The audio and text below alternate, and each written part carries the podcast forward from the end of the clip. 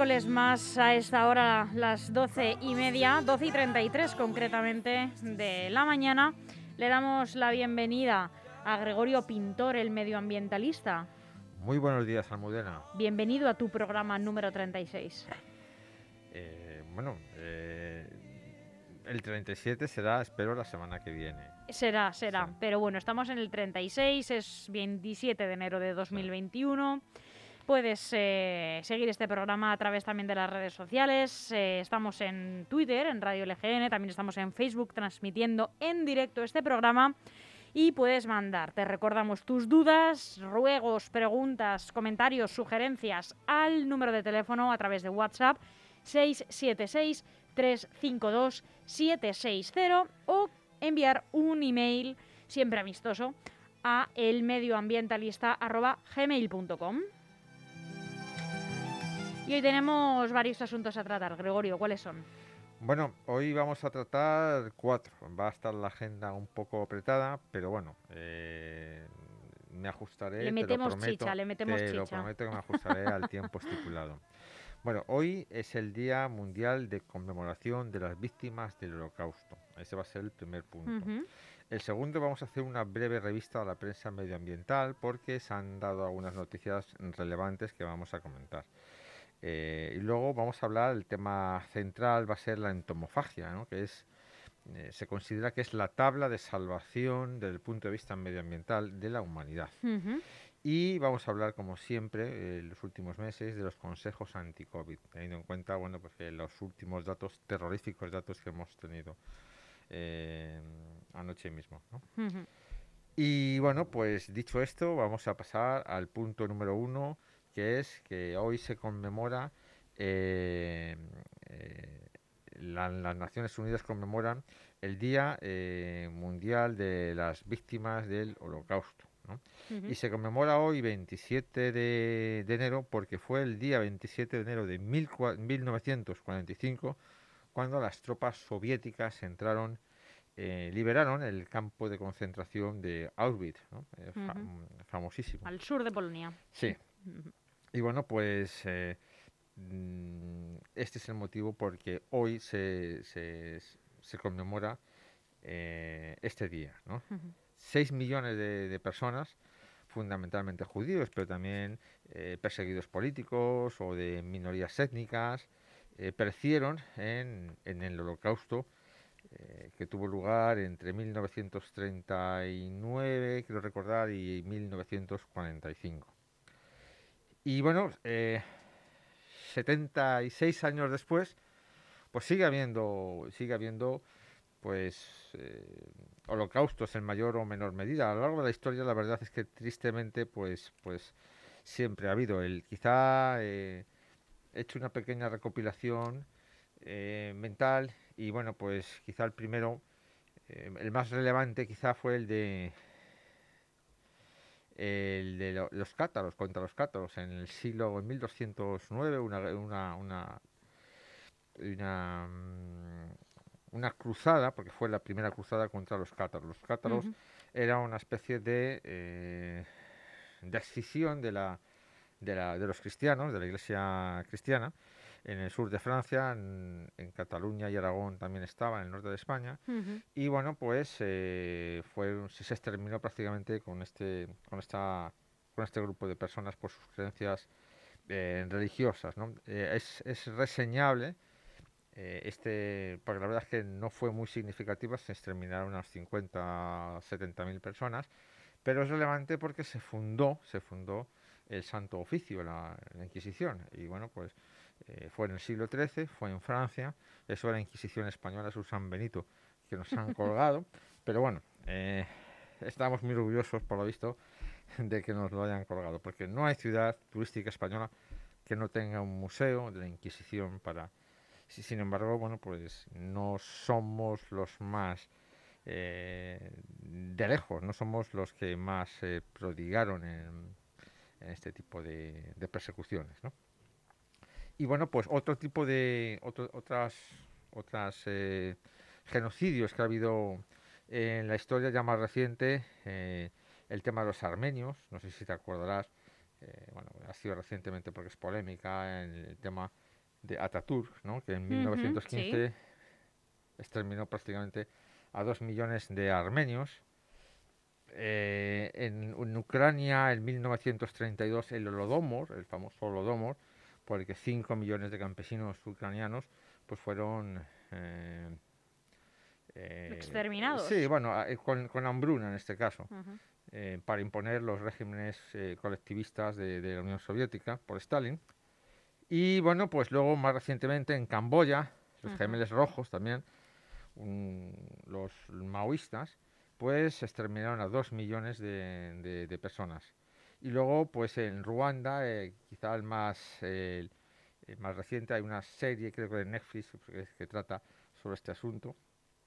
Y bueno, pues... Hay un- una película, desde luego, se llama Hotel Ruanda, pero no sé... no, no, no, no creo que sea esta, no, es esta, esta es de origen, creo que es, eh, la, la producción es alemana y francesa. Ujú. Y bueno, pues en, en Ruanda en 1994, pues un millón y medio de personas fueron exterminadas a machetazos prácticamente. ¿eh? No hace falta prodigarse en, en armas ni en tecnología, pues para matar en masa. Entonces, pues estos son de alguna manera los, los más eh, los más tristes, bueno, los, los holocaustos, los exterminios de población, pues más, más importantes en los últimos en los últimos años. ¿Cómo conmemoramos este día? Pues como siempre decimos, pues el hashtag en las redes sociales, Día Internacional de Conmemoración de las Víctimas del Holocausto. En Leganés, en- he visto en las redes sociales que el propio ayuntamiento ha hecho una mención porque tenemos eh, un, un monumento a las víctimas leganenses, en este caso, del holocausto, que ha habido varios ciudadanos de Leganés Dos, Pues- creo, de hecho. están en el Parque de la Segunda República por, por San Nicasio. Ahora mismo no ubico. Están como a las... eh, entre este centro como que se llama IMDEA, enfrente del centro Leganés 1, Ah, sí, están sí. justo a la espalda de este centro y antes de llegar al eh, Teatro José Monleón. Centro, Vale, bueno, pues, pues Centro Cultural José Sarmago. Te lo digo porque yo fui el año pasado y no había estado nunca y me perdí un poco, la verdad. Bueno, pues esto es el, em, la conmemoración de este día es un poco pues para eh, intentar lanzar la idea que no debemos no debemos discriminar a nadie ni porque sea eh, tenga otra ideología ni, ni por temas de nacionalidad ni condición social eh, ni creencias religiosas, ni por supuesto color de piel, ¿no? que, que de alguna manera pues todos podemos encontrarnos mm, respetando lógicamente pues las, las, las diferencias y las creencias de todos. Y bueno, pues dicho esto, dicho esto, brevemente, pues eh, he hecho hincapié también en el, punto número dos, un- he hecho una, eh, voy a hacer una pequeña mención a la revista de prensa. Ha me ha llamado mucho la atención positivamente el hecho de que por fin Estados Unidos eh, se ha, entra de nuevo en la OMS, en la Organización Mundial de la Salud, y ha suscrito el Acuerdo de París. El Acuerdo de París para luchar contra el cambio climático. La anterior administración, pues, se había salido estos dos importantes acuerdos, importantes para, para la humanidad, puesto que Estados Unidos tiene un peso eh, específico muy importante dentro de la comunidad internacional. aunque Estados Unidos no es el país que más contamina, eh, ah, me parece que el solo, eh, bueno, solo entre comillas, es el segundo, detrás de China, que emite el 32% de las emisiones de CO2 a la atmósfera, eh, pues Estados Unidos es responsable del 16%. Ujú. Y bueno, pues la OMS es, eh, es el principal eh, aportador de recursos financieros a la OMS. Bueno, pues ya le, le hemos recuperado y esperamos pues que, que sea para siempre.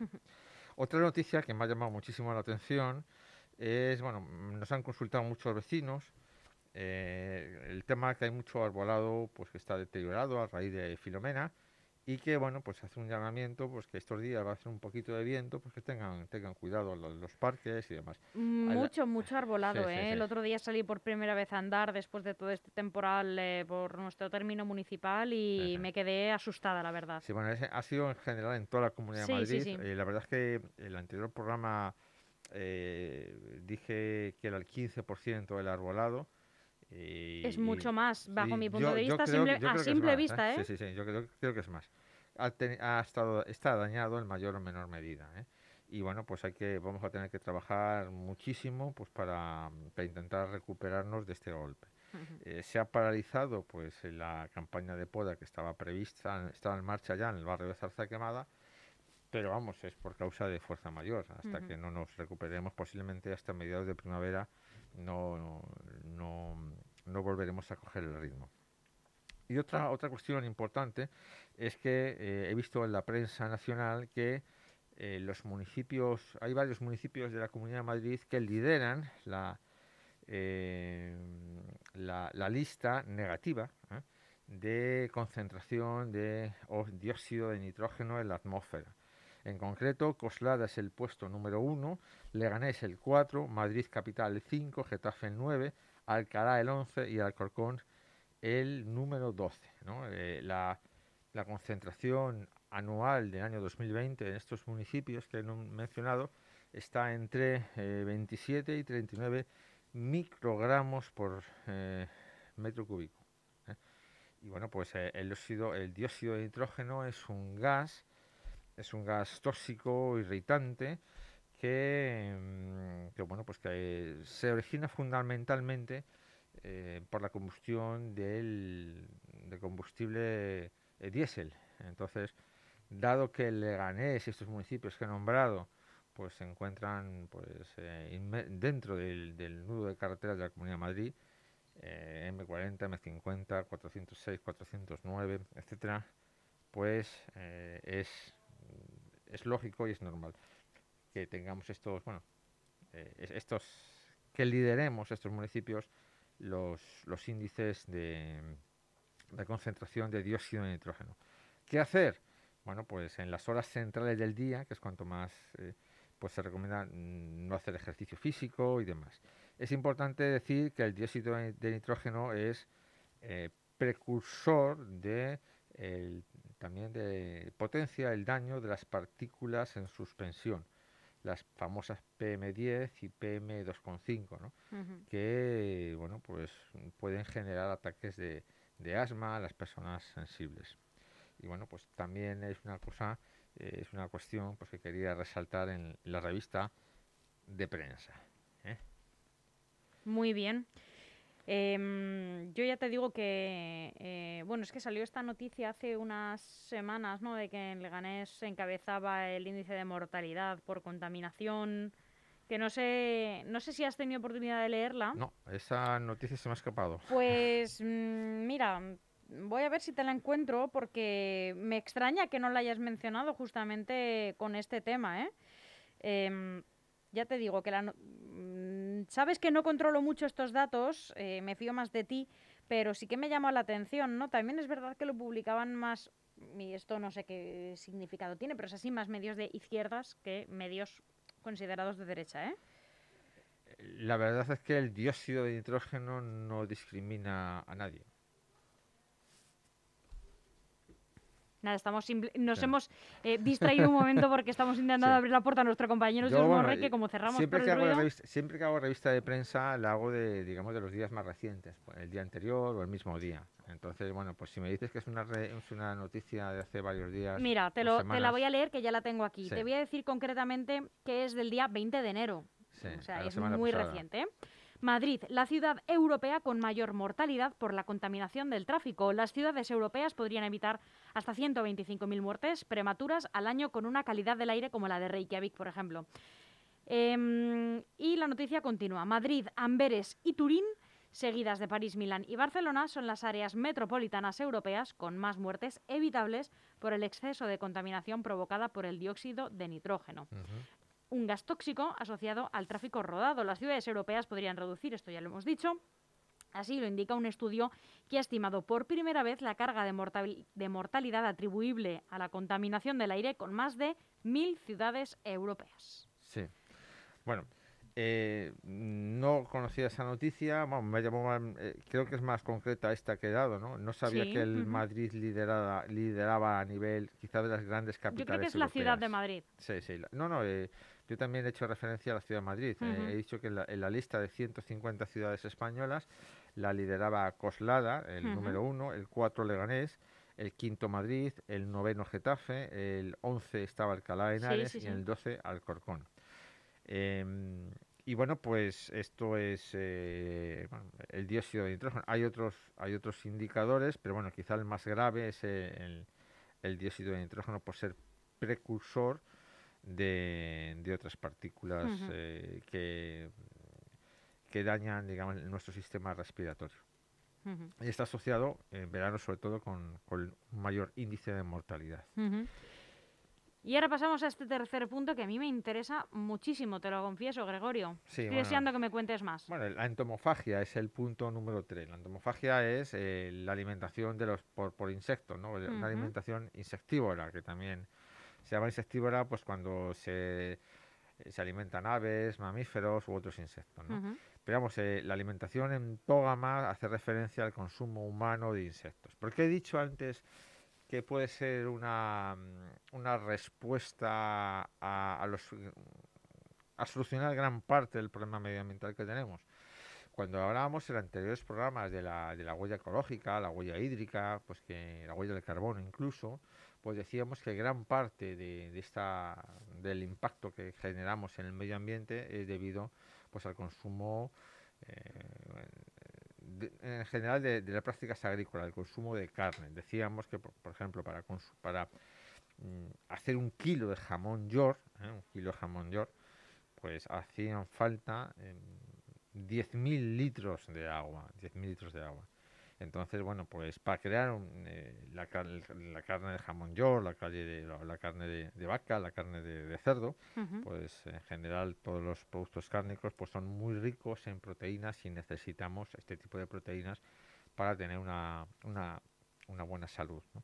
Entonces, pues eh, los insectos nos aportan una cantidad de proteínas eh, similar, en algunos casos superior, una dieta baja en grasas, gastando muchísima menos agua, muchísimo menos espacio y pues eh, por lo tanto generando un, un impacto pues mucho menor en nuestro medio ambiente. Esto es una hipótesis que se sostiene mucho ¿eh? entre la gente, entre los mm, expertos innovadores en, en comida, en alimentación en general, no en comida, en alimentación. Bueno, eh, in- innovación, innovación no, se han, se han examinado los coprolitos, es decir, los restos de los excrementos humanos pues, eh, en cuevas eh, prehistóricas y se ha visto que eh, ya existían en la dieta humana insectos desde hace miles de años. Se han encontrado los excrementos desde garrapatas y piojos, productos. ¿Tú has visto a los monos en las películas cómo se ponen unos detrás Sí, de sí, bueno, sí. pues seguro que eso lo hacían los humanos hace miles de años y los piojos, las garrapatas que teníamos por ahí, pues se comían, es un, como un acto social, ¿no? Pero también eh, hormigas, eh, cucarachas, eh, saltamontes, pues formaban parte de la dieta humana en aquellos tiempos y aún, aún en partes de América del Sur, de América Central, de. África, de Asia, los insectos forman parte de la dieta cotidiana. Eh, entonces, pues no todos los insectos se pueden comer, pero están, hay estimaciones eh, que hay aproximadamente unos, unas 1.500 especies de insectos que son comestibles y que, y que incluso pues es una es un área de negocio, ¿eh? porque no solo pueden valer para la alimentación humana, sino también pues sirven como pienso pues para la piscicultura, por ejemplo, o para dar de comer a otros animales omnívoros, como por ejemplo los cerdos, ¿no? Aunque Ujú. bueno, ¿Y nutricionalmente, Gregorio? ¿Qué nos Pues, aporta? bueno, pues eh, es una dieta rica en proteínas, baja en grasa y en azúcares. Bueno, qué esto- maravilla. Dicho esto, parece una, una tableta energética, pero sí, es, es real. No, de hecho, eh, no sé si sabes, hay empresas incluso españolas que comercializan los insectos como forma de comer, se toman como si fueran, eh, pues como si te comieras unos frutos secos y también comercializan barritas. Eh, yo, vamos, hace un rato me he comido una barrita de frutos rojos, pues las hay iguales, ¿no? Saciantes y altas en proteínas hechas de insectos. En vez Bueno, de frutos rojos, insectos. me han comentado antes de, antes de entrar un compañero que le he dicho que iba a hablar se- sobre este tema. Me dijo que en Carrefour había visto Sí, un sí, sí. Yo no lo he visto, ¿eh? pero me ha dicho que en el Carrefour existe, se comercializa, mm, no sé si saltamontes o grillos y demás. No en todos y no Sí. en todas las temporadas, pero sí se han Sí. comercializado, sí. Entonces, eh, bueno, aquí eh, eh, tengo algunos datos que me has preguntado sobre el tanto por ciento. Normalmente un saltamontes, que se, que se comen bastante, un saltamontes y un grillo están emparentados, pertenecen a una rama En de- Asia está la orden del día. Sí. Eh, fíjate, también en Asia se comen arañas, aunque la araña no es un insecto, pero bueno, eh, se considera general que Se bueno, pues, considera un bichito. un bichito, sí. Pero, ojo, los caracoles tampoco son insectos. Yo sí que los, los como siempre que puedo, los caracoles, además es un plato típico madrileño. Eh, la salsita esa que tiene medio picante con sabor a pimentón. Es que lo que está bueno, yo es que yo no soy una detractora, ¿no? Porque lo intento, que, quiero que me gusten, pero no me gustan mucho. Lo que está bueno es la salsa, no el caracol. También, hombre, eh, también. Fíjate, los, eh, los, las larvas, que son los gusanos de grillo y demás, se, se comercializan bañados en Sí, chocolate y sí, una especie de engarrapiñados. Eh, es un tema más psicológico. Totalmente, mm, Yo, yo tengo familiares extranjeros, ¿no? Y ya- yo recuerdo hace años que cuando venían a España decían que la, la paella la llamaban arroz con bichos. Ujú. Y bueno, pues eh, los primeros años se resistían a probarla y bueno, pues ahora mismo siempre que vienen, pues, pues, pues la, la- la La paella que cae. no falte, que no falte, ¿no? Entonces, bueno, pues supongo que nos, nos, nos pasa, nos pasa, nos pasará también a Yo eso, estoy ¿no? de acuerdo, ¿eh? Yo soy estoy una persona muy abierta de, de mente para, para probar platos nuevos y no me ha surgido la oportunidad, pero estaría encantada, ¿eh? De probarlos. Sí. Em, tarde o temprano, yo todavía la verdad es que no he probado nunca eh, ningún grillo ni ninguna larva, ¿no? Eh, ninguna hormiga. Pero mm, no he tenido oportunidad, pero cuando se me presente voy a intentarlo. Te lo Venga, de acuerdo. Te lo prometo. Entonces, existen, como te he dicho yo, eh, existe también eh, una, una razón importante, ¿no? Eh, que he dicho que es un tema eh, que reduce mucho la huella ecológica, reduce la, la emisión de gases de, infecto, de, de efecto invernadero, que son los que Ujú. provocan el calentamiento global. Fíjate, un- para generar un kilo de ternera hacen falta más de 100 metros cuadrados al año de superficie. Y fíjate, con un kilo de, para generar un kilo de proteína de, de grillo, por ejemplo, con solo un metro cuadrado, pues, pues nos, nos bastaría. Entonces, eh, tienen, es una oportunidad de negocio también, porque tiene un coste de producción muy bajo y em, eh, tienen una proyección a, a- a medio y largo plazo pues, pues muy grande por las razones que he dicho. Existen auténticas granjas ¿eh? en, Sí. en- en Europa en contraposición al consumo, por ejemplo, en América. En América es un consumo eh, que se recoge en el campo. ¿eh? Hay, existen sitios donde los, los es- campesinos pues eh, hacen digamos hacen labores agrícolas pues, para favorecer en los nidos de hormigas y de determinados grillos y luego bueno pues pues en una determinada época de año los recogen. Sin embargo, aquí en España y en Europa lo que se hacen es, es auténticas granjas de, de cría y engorde de estos de, de los insectos. Y es y prácticamente lo que hacen es eh, te garantizan te garantizan las eh, estas eh, estas empresas de, de insectos, ¿no? Pues te garantizan la venta de la producción y una rentabilidad a medio plazo que bueno, pues que es una oportunidad que yo no descartaría eh, Del todo. Del todo, vamos, eh, muy interesante. Entonces, deciros también que eh, aunque no queramos, nosotros cada día devoramos insectos. Lo que, Ujú. Es lo que se llama la entomofagia no intencionada. porque los insectos es muy difícil erradicarlos del todo y entonces pues prácticamente en todas las casas, en todas las, yo lo he hecho la prueba en la mía y, he comprobado con horror que es cierto, pues existen bichitos asociados a los alimentos, a los alimentos envasados. Entonces se acepta como normal, fíjate la normativa, en, en América y Europea, acepta como, como normal, por ejemplo, está, está por escrito, que en 100 gramos de chocolate, en 100 gramos de chocolate, de la marca que sea, existan de promedio 60 o más fragmentos de insectos por cada 100 gramos de producto. En la harina de trigo eh, se acepta eh, que existan un promedio de 150 o más fragmentos de insectos por cada 100 gramos. Normalmente compramos un kilo. Pues bueno, pues significa que tienes 1500 fragmentos de bichitos en tu, en tu bolsita de harina.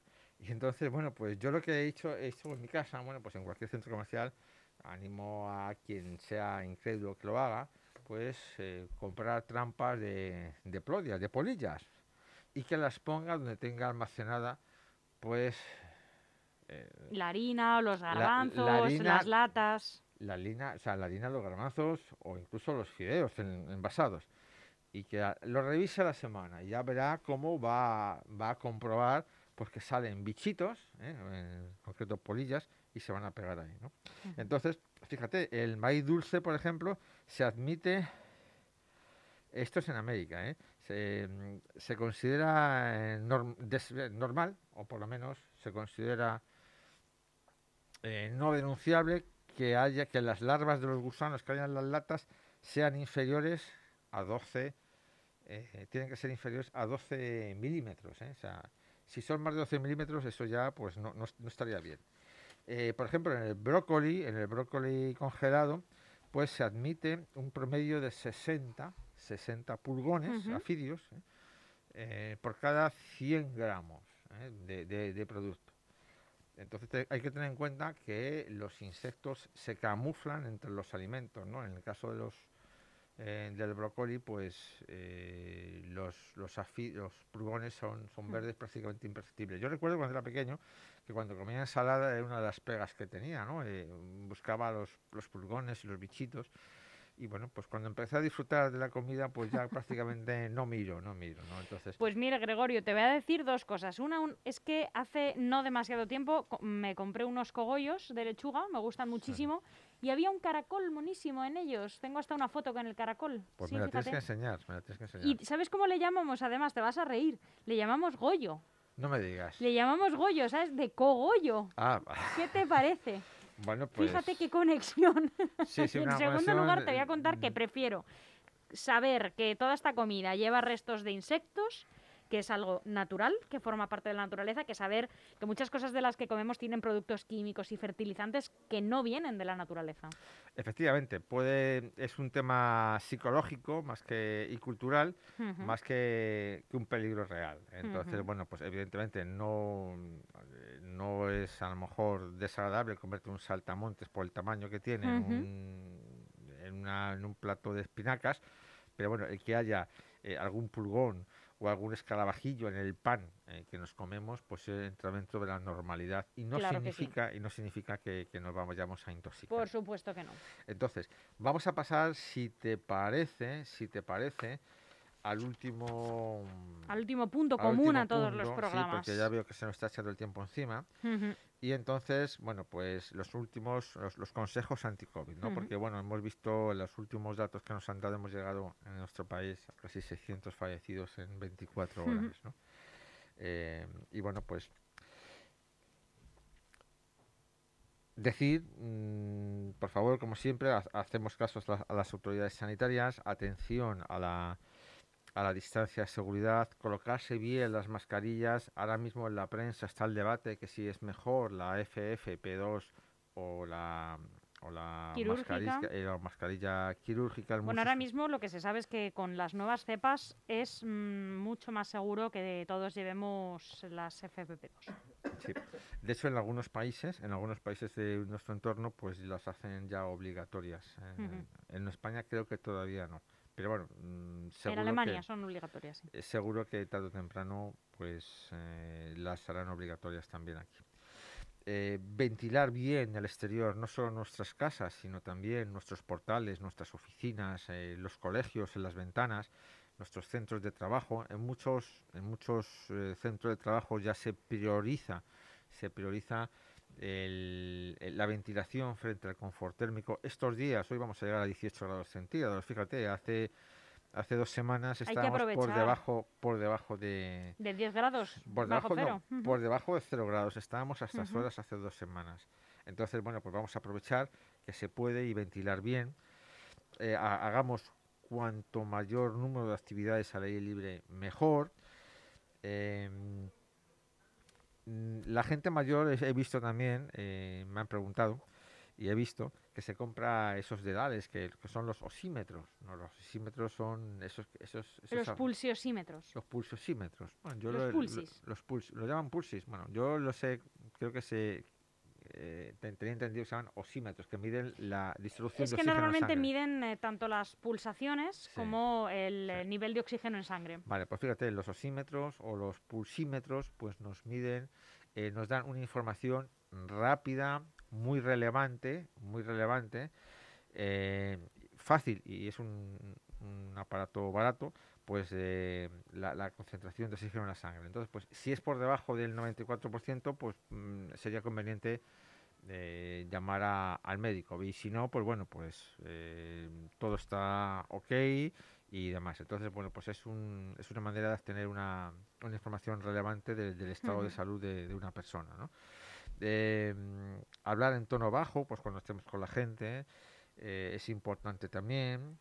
Y bueno, pues, mm, insisto, la distancia de seguridad, la ventilación en los portales, siempre que no haya en, nuestros, en nuestras ciudades del sur de Madrid, sobre todo, y en las grandes urbes de la corona metropolitana de, la capital, pues esos, esas, esos bloques de viviendas que se construyeron en los años 60, 70 y 80, e incluso 90, muchos no tienen ven- ventanas al exterior, pues bueno, pues habría que quitar una, un cristal de la puerta del portal, abrir el ventanón del, de, de la caseta de, eh, de- del casetón de la escalera de la azotea para crear una corriente de aire que limpie el interior de los portales. Eso es fundamental, ¿no? La ventilación dentro también de los portales.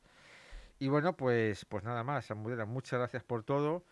Y la semana que viene eh, iremos a por el 37, creo que Ah, por el al principio. 37 vamos. Vale. Gregorio, muchas gracias. Muchas gracias a ti, Almudena. Hasta pronto. Hasta luego. crumbles to the ground, though we refuse to see. Oh.